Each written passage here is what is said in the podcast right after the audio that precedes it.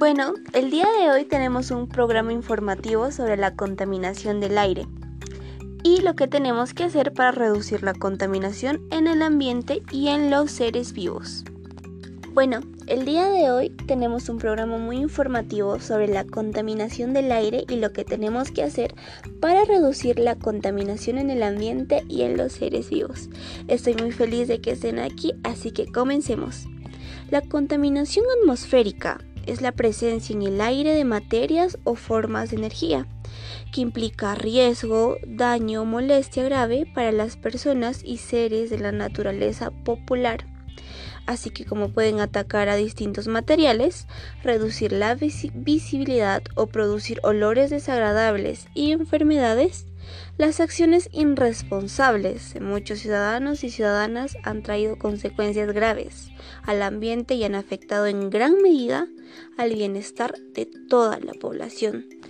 Pero, ¿cuáles son las fuentes de contaminación? Existen fuentes como naturales, móviles y fijas que contaminan el aire.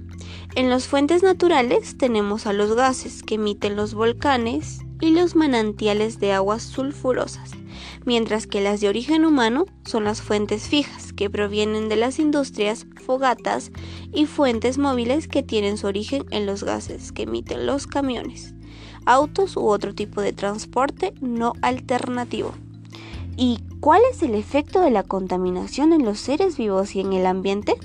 Se encuentran los gases contaminantes que debilitan la capa de ozono, y entre esos contaminantes se encuentra la cloroforcarbonos, que al llegar a la atmósfera se rompen y generan monóxido de cloro, que al reaccionar con el ozono, la capa de ozono no puede filtrar los rayos ultravioletas que regresan a la Tierra. Tengamos en cuenta que los rayos ultravioletas son parte del medio ambiente y la vida en la Tierra. No obstante, su ingreso en exceso a la superficie terrestre pone en peligro la vida de los seres vivos en general. Bueno, llegamos a este al final de este de esta gran información sobre la contaminación del aire. Espero que les haya gustado. Gracias y nos vemos a la próxima.